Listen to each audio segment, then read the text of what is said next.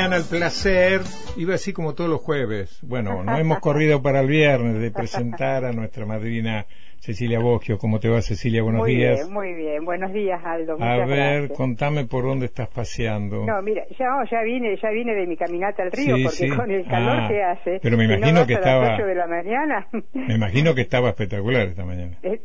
Por supuesto, espectacular. Nadie, viste nadie y el río hermosísimo, sin viento no, era para estar mucho más, pero el sol no te, no te deja, ¿eh? No te deja. Bueno, pero de alguna manera vos, este, con esto de tus paseos, eh, nos transportás un poco a nosotros que estamos aquí adentro del estudio o en la sala de operación técnica, por lo menos en, la imaginación, ¿sí? de este bellísimo río que tenemos. Sí, sí, hay que, hay que aprovecharlo, respetarlo y cuidarlo.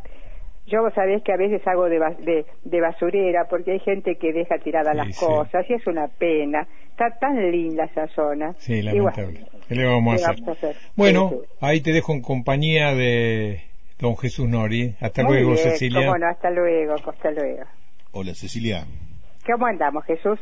Bien, hoy Theodore Sturgeon Ah, Esturcio. Vamos a volver a la ciencia ficción. Mira, viste que ahora ya todo lo que nos pasa tiene algo de ciencia ficción y que han aparecido esas entropías o utopías distópicas que hablan de, bueno, el futuro con una visión bastante difícil, ¿no? Yo, en cambio, quiero hablar de esta novela de Sturgeon, que es al revés. una visión muy positiva de lo que puede la mente humana. Eh, te digo que es una novela al principio medio difícil, uno no sabe para dónde ir. ¿Cómo se llama la, novela? la novela se llama Más que humano. Mira, a mí me la había recomendado, no sé si Bocha o Fernanda Salgado, hace años. Esta novela es del 53, mira lo que te estoy hablando, ¿no? Y mm, la escribió un escritor norteamericano, Theodore Sturgeon, que había nacido en el 18 y que murió en el 85.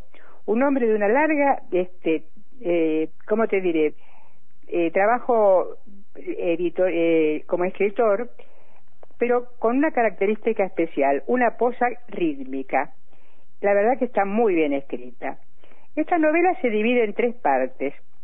En la primera se llama El idiota fabuloso. Y es un chico, un chico de unos 13 años, 14, que vive eh, en la calle, que todos lo tienen por idiota, que come lo que puede, lo echan de todos lados, no sabe muy bien su origen, es medio nebuloso, parece que no entiende nada.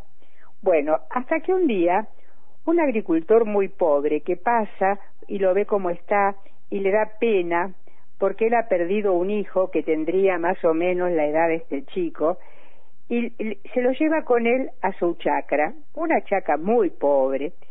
Allí está su mujer y le dan el, el cuarto del que era su hijo y ella espera está esperando otro pero no queda embarazada te digo en una eh, en un lugar lejano y sin ninguna posibilidad de, de médicos ni nada por el estilo y este chico va aprendiendo de esta gente a hablar, porque no sabía hablar.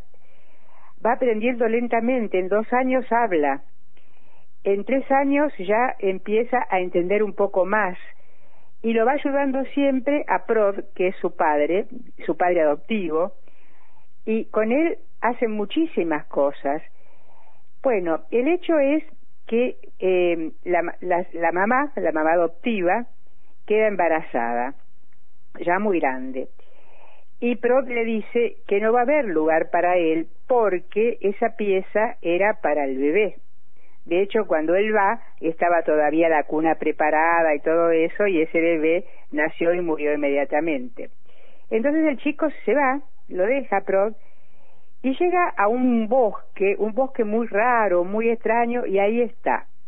Bueno, eh, va explorando, explorando la zona, vive entre los árboles, pero es una persona muy especial, muy especial, es muy inteligente. Va, eh, va aprendiendo, va aprendiendo el mundo, aprende lo que son las plantas, aprende los árboles.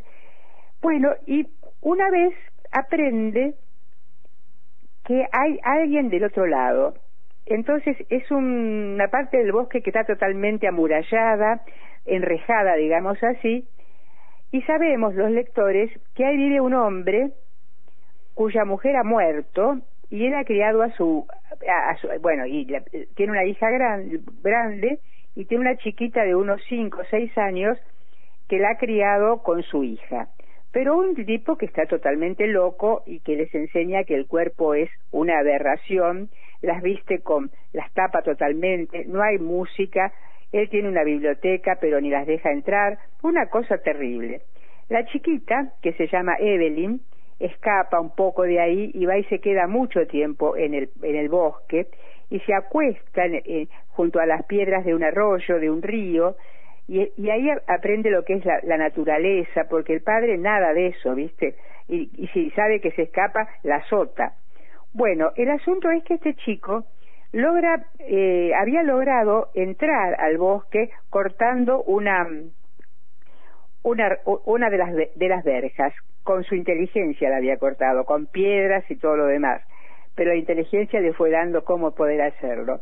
Llega hasta lo de esta chica, se miran eh, y, y hay una corriente y él entiende que hay una corriente distinta, que el mundo se ve distinto si está acompañado de otro. Bueno, esta chica también este, es, muy linda y, está contenta y el padre la busca y cuando llega la encuentra tirada en el, en el, en el, a la orilla del río al lado de este muchacho. Bueno, al muchacho, por supuesto, lo agarra a, latigazos, lo lastima, y lo deja casi inconsciente. Y a la chiquita le pega un tiro. Bueno, cuando la hermana mayor sale corriendo a ver qué pasaba, el padre entra a la biblioteca y se pega un tiro él en la boca. Y ahí termina la cosa. Entonces, este muchacho desesperado, ya ha pasado un tiempo largo, él se había hecho como una cueva en, una parte que había montañas y vivía ahí en esa cueva, pero había hecho, había arreglado para tener fuego, todo lo que había aprendido con el chacarero lo hace. Bueno, vuelve, vuelve porque se acuerda que el chacarero recibe, no sé, una, concibe que el chacarero este, ya debe haber nacido el hijo y va a verlo y el chacarero está medio loco ya porque su mujer murió en el parto y tiene el bebé en la cuna. Y el bebé es un chico mogólico. Bueno, todo esto te lo cuento. Él vuelve a, ese lugar, eh, hace un y, se le murió el caballo y hay y, no puede ni cosechar ni sacar y el tractor no anda. Tiene un tractor viejísimo. Entonces él lo que hace es eh, un invento para eh, que va contra la física para poder sacar al tractor y lo logra sacar y lo deja al, al chacarero y se va. Para esto, también en esta primera parte, hay una chica que se llama Yani, que la madre, eh, eh, su papá está en la guerra, y la madre eh, recibe otros amigos del padre y la encierra, y ella juega con dos chicas muy raras, dos negritas, hijas del portero del edificio donde vive, que se desnudan y, y se visten y desaparecen. Y esta chica lo que tiene es una telepatía increíble.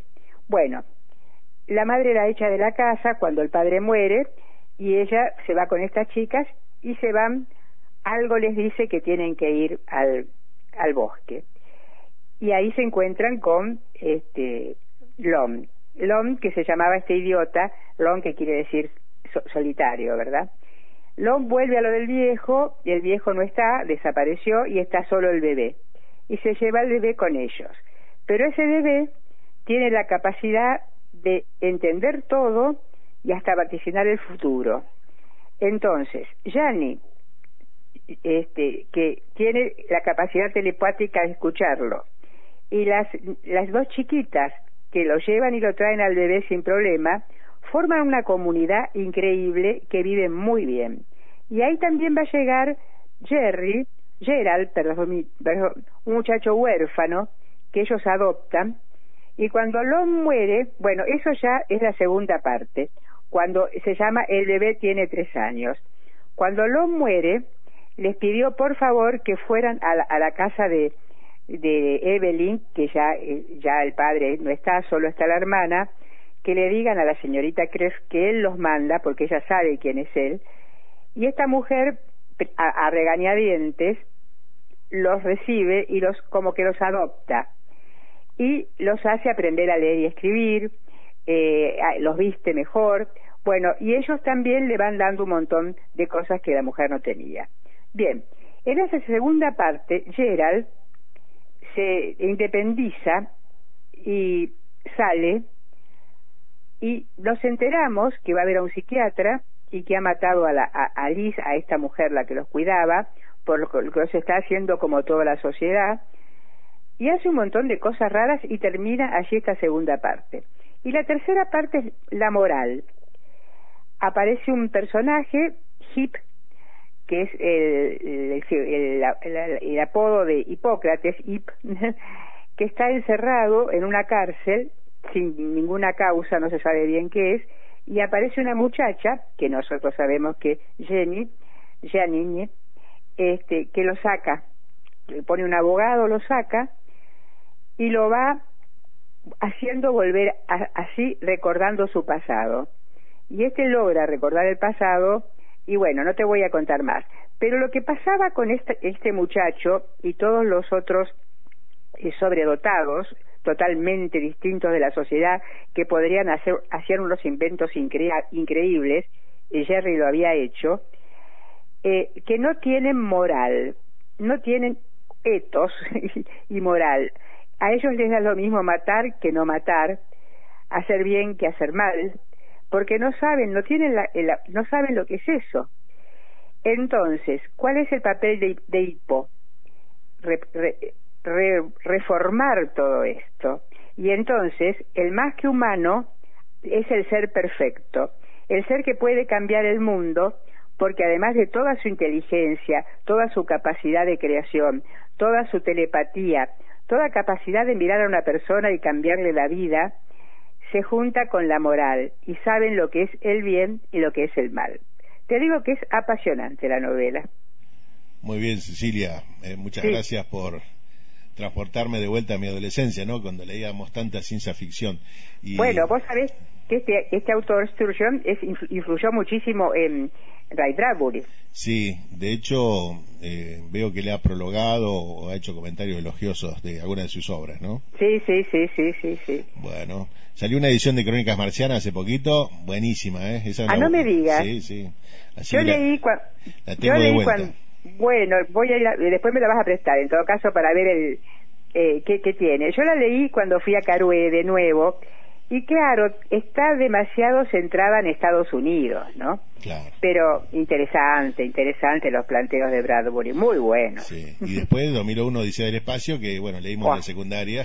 ¿Te acordás? Sí, también. Y ese hombre, ¿no? Que vuelve, ese niño, bebé, eh, ¿qué, será, no? Sí, también la perfección bueno, eran los pensamientos de esa época de la ciencia ficción, porque ahora no nos sorprendemos de nada, porque parece que estamos viviendo en el futuro, ¿no? De la ciencia ficción, pero de hecho. Pero en un, en un futuro que, que, que, termina destruyendo el mundo. Exacto, exacto. Bueno. Mira, perdón, termino con esto. Lo que va del 53 al 2003, por decirlo de alguna forma, y cómo, de alguna manera, llegamos a un progreso increíble pero vamos a posible destrucción, ¿no?